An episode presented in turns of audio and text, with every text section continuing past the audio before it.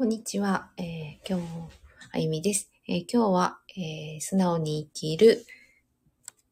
発達ライブということで、えコーチングについて、えちょっとお話をしたいなと思います。え皆さん、コーチングって受けたことありますか？私はですね、まあ、仕事上、仕事の上でかな。まあ、仕事の上で、えー、そういうコーチと呼ばれる方とお話をしたりとか、コーチングを少し体験するような機会があったりとか、まあ、そういったことが何回かあって、で、やはり見受けられる状況というか、まあなんか自分がこう、なんだろうな、望んで、こう受け、何、何事もやるっていう時に、意図目的っていうのがあると思うんですけど、それがまあ無意識なのかどうか、潜在的な欲求なのか、なんかいろんなその意識とのつながりっていうのを最近よく感じていて、まあ、それをね、なんか、このコーチングっていうものを通して、また痛感した瞬間があったので、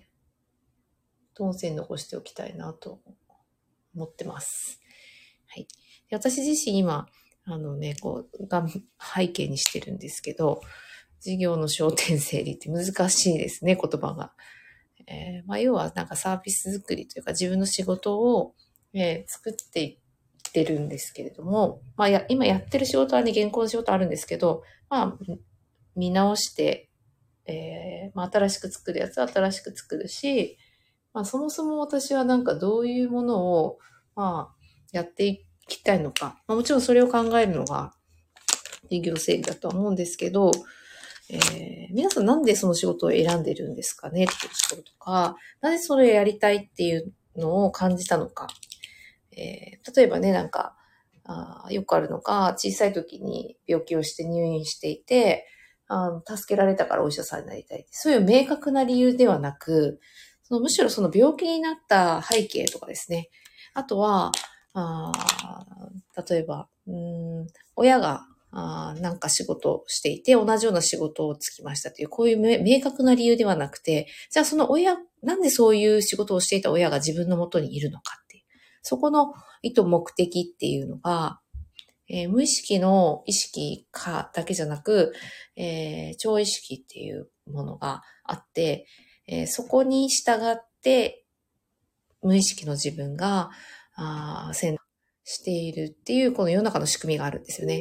でその仕組みを使って、えー、まあ、自分のやりたいことっていうのを分析していくとですね、えー、あれ？なんか私の魂に響いてないことやってんじゃないかっていうのに気づくわけなんですよね。でそれって多分自分で考えていくと無意識のかつ超意識っていう、無意識にも気づかないといけないし、えー、無意識の先にあるまたつながりがあるのかわからないみたいなところに気づいていかないと、そこって見えてこないんですよ。この物質世界で生きている自分。で、それを皆さん仕事にして、えー、生きていかれているわけで、うまくいっている人ってやっぱそことうまく繋がってるんじゃないかなっていうのをすごく感じてるんですよね。で、えー、まあ、うまくいくっていうのが、この物質社会だとお金をたくさん持っているとか、大きな家を持っているとか、なんか物の量とか、お金の量とかで例えられやすいけれども、まあ、私としては、その人が幸せにどれだけ感じているかじゃないかなと思うんですよね。だからお金使わなくても、なんかこう、その人能力もめっちゃ高くて、こう、能力の交換みたいな感じで生きていかれるんであれば、まあ、自分が何かしてあげたことで、えー、じゃあもうあなたがそれ困ってるんだったらって言ってご飯作ってもらったりとか、あまあ、うん、そういったことが、なんか成立していたのが、まあ昔の時代だ、昔でも本当に昔々だと思うけど、ね、なんかそんな感じだと思うんですけど、そことのつながりっていうのが、あまあ、知らない人が多いですよね。そういうつながり。多分それはもう当たり前というか、あるっていう状態で今生きてるので、皆さんの中にもちろんあるんですけど、誰一人いない人はいなくて、あるっていう状態で、えー、今生きているんですけど、まあそのこと自体も素晴らしいなって思うんですね。ただ、その、それを表面化して、まあ仕事していって、ね、意識下に上げて生活をしているわけだから、なんかこう直結させたくなる。仕事、仕事と何かこう豊かに見えるものを直結させたくなるのが、まあ、お金だったりするのかなって。で、それをなんかたくさんもらえることとかに、えー、フォーカスしていくと、なんかやり方がね、いろいろあるじゃないですか。あビジネスなんとかとかね。えー、そうするとそれに従ってやってみるんだけど、うまくいかない人もいますよね。そういった時に、まあ、それはやり方はあって、そこにこうマインドがついていかないからだっていうことで、コーチングを、えー、使ったりとか、ね、される方もいると思うんですけれども、でもやっぱりこう、私単一のものだけでうまくいくっていうふうにはもう全く思ってなくって、やっぱりこういろんなものとのつながりで、えー、気づきをたくさん得るっていうことが多分一番最短コースなんじゃないかなと思っているんですよね。で、その気づきを得るために脳がどういう状態であった方がベストなのかっていうと、まあこうゆったりとしていて、リラックスできていて、で、えー、二つの脳が、まあ、くるくるとね、えー、うまいこと回ってる状態。で、そういう状態にあるときに体はどういう風なホルモンが出ていてとか、えー、心拍はどんな感じでとか、体感としてはこう、手足が、あの、冷たくなってなくてね、汗がダラダラ出てなくって、あまあ、笑顔もね、あの、しっかり、えー、普通に出るとかね、なんかそういう身体的な部分とかもあるし、観察するとですね、その時に自分が、あ、なんか物理的にそういう状態になってるっていうことは、あ、今とってもリラックスできてるんだなって客観的に判断ができる。そうじゃない時の自分も、あ、そうじゃない自分が今出てきた。じゃあ、それは何によって引き起こされたのかっていうのをトリガーを、まあ、現実社会にちょっと目を向けてみると、感じることができたりするんですよね。そこが、まあ、いわゆる世の中でいうブロックとかっていうね、言葉があるんですけど、それは見えるあの、情報から刺激を受けて、えー、そういうふうにストレスホルモン出るんですけど、それが見えるものだけではないっていうこともある。それが意識、うん、まあね、これ、これね、わかりやすく説明しようと思って、ちょっと私の言語力ではスキルが足りないんですけど、見えないものからも影響をたくさん受けていて、まあ、空気が汚かった単純になんか嫌ですよね。多分吸ってる時の感覚が。で、今は絶妙なバランスで酸素と窒素と、ね、二酸化炭素とってこう外気のね、えー、状態保たれてるんですけど、じゃあこれが鉱山とかに行くと苦しいってなりますよね。あれも見えないけどだんだん変わっていって、まあ、自分にとっては苦しい状況を引き起こす。見えないけれども、そういったような状態を、あえてあの、スポーツ選手のように、そういうことが起こるっていうのを分かっていていくんであれば、その環境も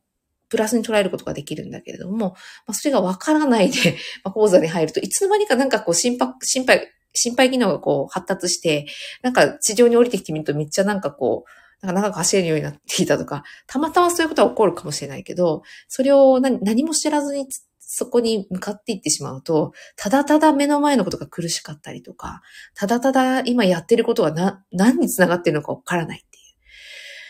そういうことが起きてきたりすると思うんですよね。なので、やっぱりそこの仕組みとか、自分が何を見て、本当にこう、見てるっていうのが視覚的に見てるっていうよりは、こう感じたりっていう言葉の方が合ってるのかなって思いますけど、キャッチして自分の体がセンサーとしてキャッチできる情報を受け止めて、その、それって変化なんですよね。その体の中で変容なだけで、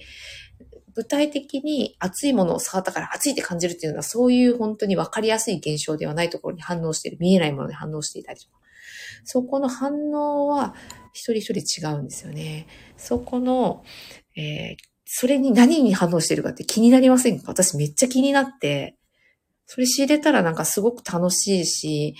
またさらにこう、気づきが増える、見るポイントが増えるからですね。なんかその状態を作っていくのに、自分の体がほっとしている状態っていうのは必須なんですよ。脳の観点とか、えー、その人のパフォーマンスの観点で見ていくと、ここはちょっとね、抽象的な話か、話し方になってますけど、リラックス安心している状態を作るっていうのは。だからみんな呼吸法をしたり、瞑想したりとかするんですけど、まあ、ああいったことで自分をこうリセットして、そういう状態に誘導して、かつ気づきやすくして、で、脳のね、特定の部位を活性化させてキャッチする Wi-Fi の電波のね、えー、度合いを高くしたり、キャッチする。ね、バッファローでも何種類もありますよね。あの電波を受け取る種類が。あんな感じで磨くことができるんですよね。人のそのキャッチ能力を。だからそういう状態を作っていくと、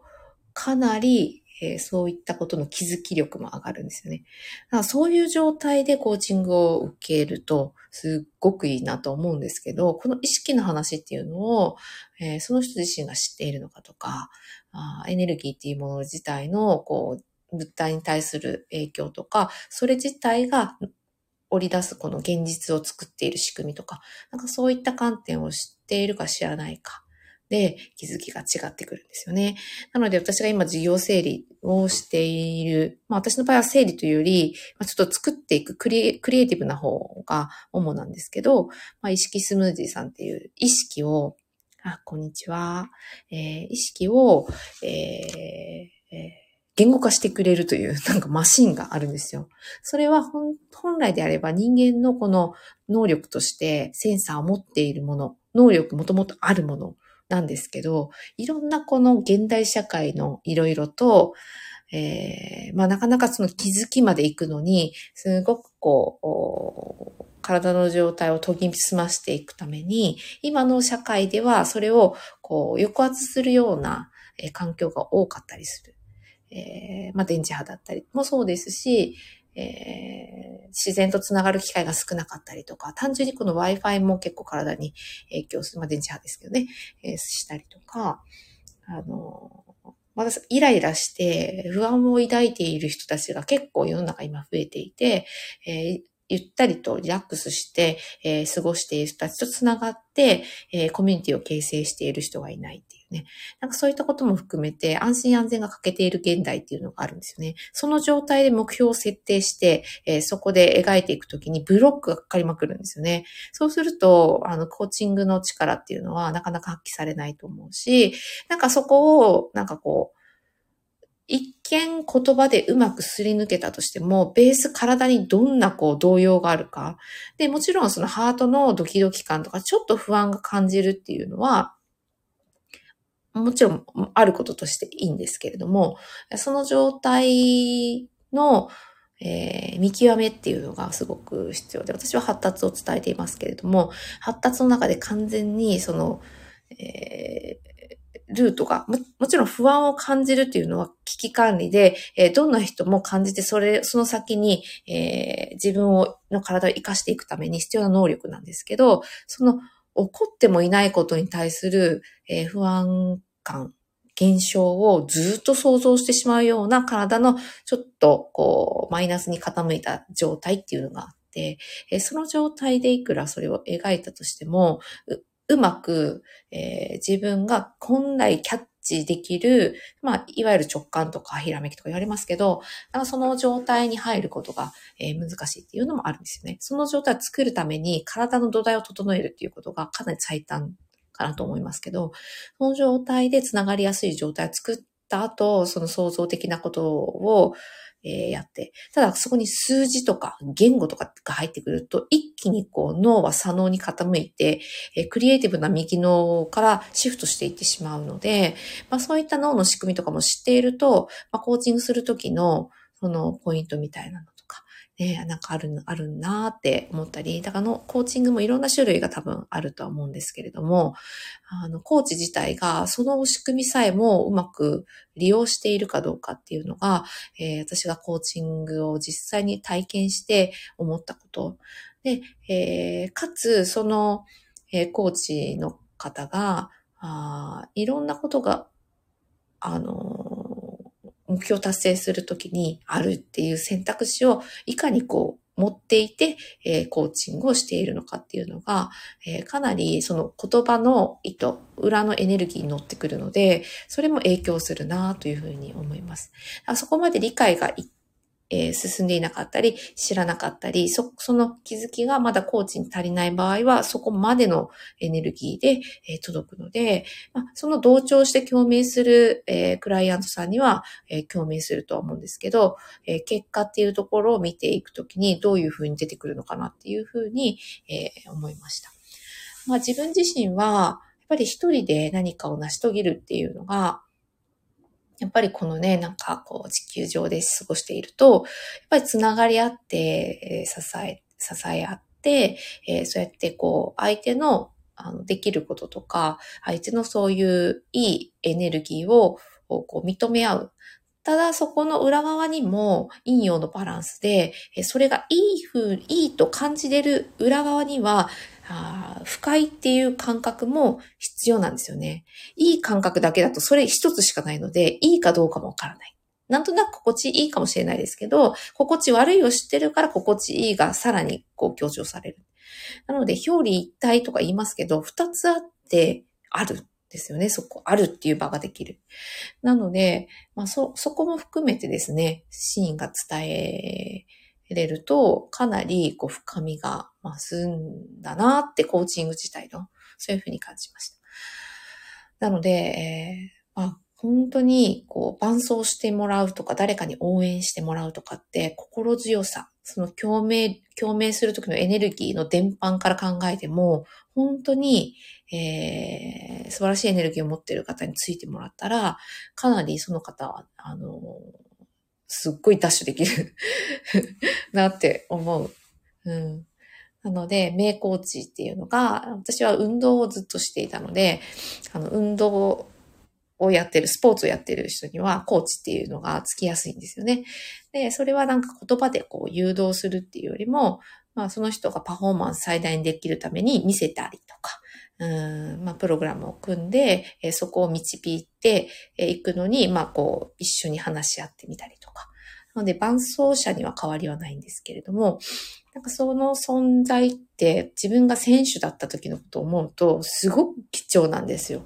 で苦しい時も来るし、結果が出ない時も来るし、でも目標は高いところに結構設定していて、本当に1年後これ本当にクリアできるのかなって思うけど、やっぱなりたいって思って設定してるので、えー、なん、なんだろうな。自分のこうできる範囲の目標じゃなかったりするんですよ。もう本当トップ選手だとオリンピックに、まあ、出たいの人もいるし、オリンピックで優勝したいっていう人もいるし、優勝してかつこの秒数を出したいっていう人もいるし、結構まあスポーツの業界で明確だなとは思うんですけど、私は陸上やってたので、特にそれは、えー、ゴール設定っていうのを感じるんですね。ただそれを、あの、恐れなくそれを設定して、そこに対してワクワクして臨むっていう体づくりっていうのが、かなりまあ重要だなっていうのを、今だからこそすごく感じる。だから、まあ、まあ、スポーツ選手で、こう、病んでいく人っていうのが一定数いたりするんですけど、まあ、結構メンタルが多かったり。で、怪我っていうのも、まあ、体の筋肉と感情は連動していて、えー、まあ、ちょっとした不具合で筋肉の緊張が起こった時に強い力が加わって切れたりとかするので、かなり怪我にも、ね、なんかこうアタックされて、倒れて怪我するとかっていうのもあると思うんですけど、そういうなんかこう、ハプニングみたいなね、怪我も、実はそのハプニング自体も察知して、その時にどう行動するかっていうことができるとか、基本危機的な状況を回避するように体できてるので、そのセンサーっていうのを事前にキャッチした後の体の動き方っていうのは多分変わるんですよね。なので、そこら辺が、やっぱ繋がってるなっていう、私自身も怪我が何度かあって、まあ人から言うと大きかったかもしれないんですけど、その時の心理状態だったり、体の状態だったり、まあそれ以外の蘇生ですね、体を蘇生するこう細胞の、まあ、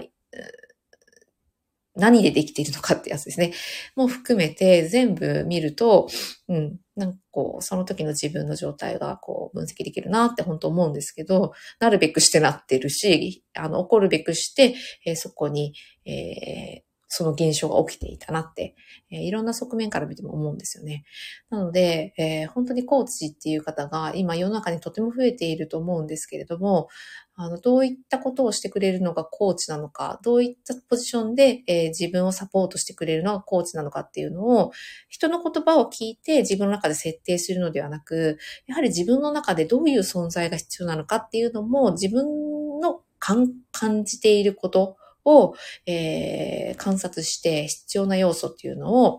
洗い出して、かつできない自分ももちろんいるので、そこをあの助けてほしい。サポートしてほしい。えー、そうすると自分がフルパワーでいけるとか、なんかそういったところもわかると、すごく二人三脚もっとできるなっていうふうに感じました。私は多分コーチにはならないと思うんですけれども、どっちかというとその土台作りの、体の土台作りっていうのを、あの、まあ、知らない人も、知らない人も多いと思うので、伝えて。で、昨日も小学生の、えー、1年生、今度2年生に上がる、えー、お子さんと一緒に、体の土台作りやってきたんですけど、小さい時から、あやはりこう思考のベースっていうのは、まあ7歳ぐらいではだいぶあの無意識に刷り込まれていくので、そこまでにどういった、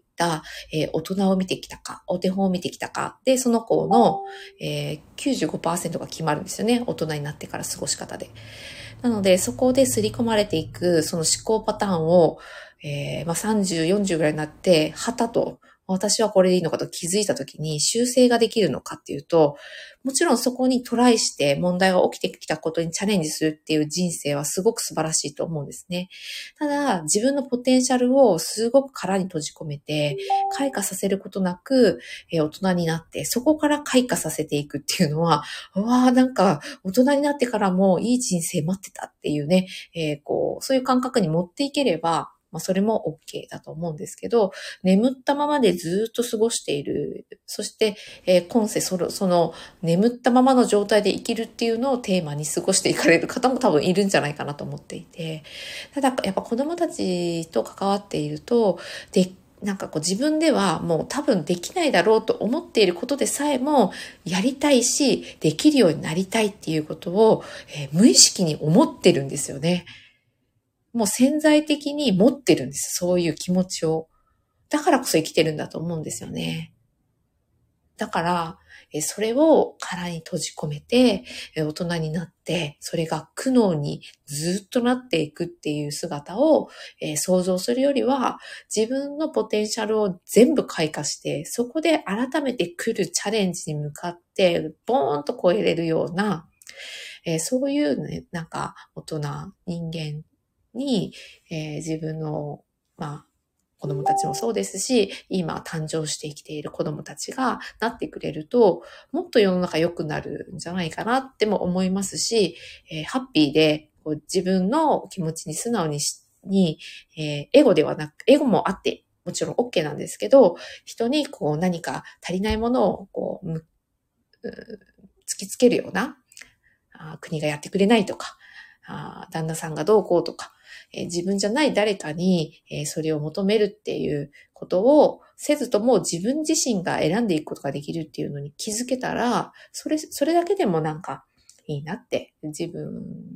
の人生生き、自分の人生として素直に自分の人生を生きれるんじゃないかなっていうふうに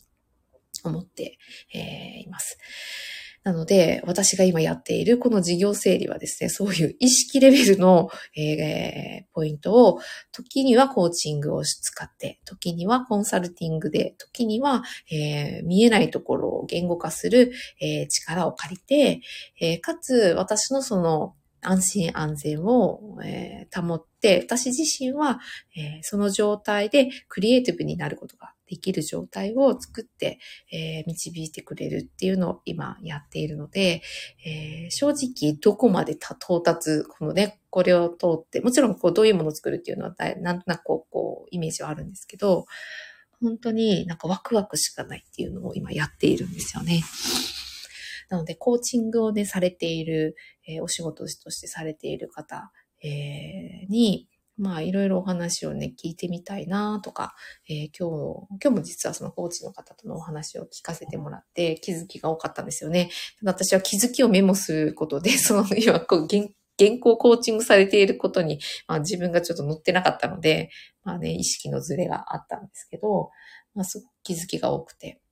だからこそ今の自分のまあ、発達っていう視点から体の土台作りに、えどういったところを落とし込んでいく必要があるかっていうのに、また新たに気づくことができたので、今やっているこの事業整理のワークを使って、えー、まあ多分あと2ヶ月ぐらいで仕上げると思うんですよね。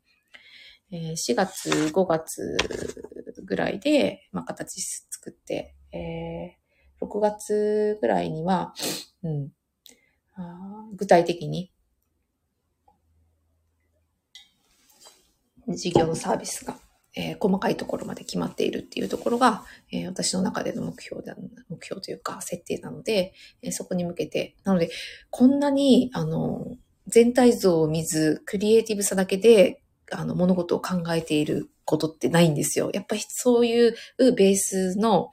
えー、サポートをしてくださっている方に今委ね、完全にこう委ねて一緒にこうやれているので、この状態ができている。あ集中できるんですね、やっぱそこに。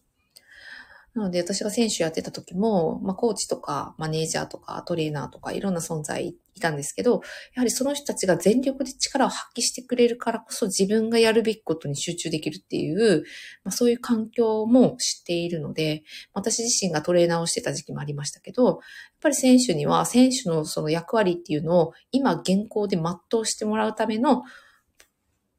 環境づくり、体作りっていうのは、あもちろん意識、意識もそうですけどね。えー、ずっと心がけていたことなので、やっぱりそれはどこに行っても変わらないかなっていうふうに思います。なので、一人で生きていくんであれば、まあ一人で完結するように、まあ物事をこう組み立てていけばいいかもしれないけど、どうしてもやっぱりこう、私の場合はチームでやったりとか、一つ繋がってやるっていうことが結構起こってくるし、そっちの方が自分としては楽しいというふうに感じるので、やっぱりこう、繋がりを持ちながら自分が成し遂げたいことをこう達成していって、えー、それを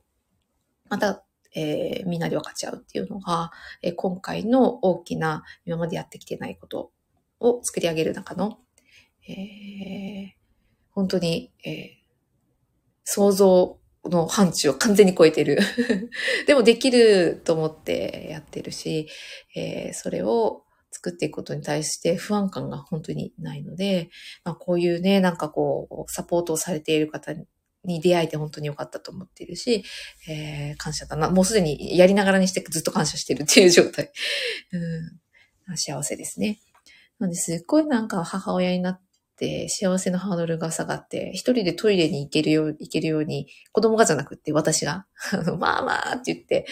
ね、トイレにあのドアどんどんどんと叩かれて、鍵でも閉めてなかったらガチャッとかけられて、まあそういった状態からトイレに一人で座ってほっとできるっていうのも幸せだし、今日も主人が休みなんですけど、子供をちょっと連れ出してくれて、え一人の時間で集中して仕事ができる。しかも自宅でとか、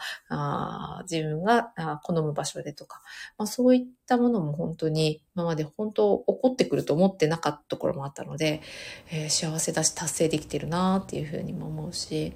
えー、すごく難しいわけではないんだなっていうのも感じてるんですよ。でき、できていくことって。だからこそ、あの、人がなんかやって成し遂げていることが難しく感じて、それをしようと思うと難しかったりするので、やっぱり自分のその意識とつながって、え、どういったことに自分はこう反応してセンサーを持っていてキャッチしているのかっていうのに気づけていけば、やはりそこは最、逆にやっぱ最短だし、うん。が気づける自分っていうのを作っていくっていうのが私の中ではやっぱテーマだなと思います。はい、ありがとうございます。あの、なね、たわいもない話、お昼にちょっとひらめいて、どうしても残しておきたかったので、えー、ライブさせていただきました。またなんかね、こういう意識と発達と、えー、時に呼吸法の話もします。で、時に、えー、お母さんの話もするんですけど、えー、なんかね、えー、ピントを来る回があれば、えー、つながっていただけると嬉しいです。ありがとうございました。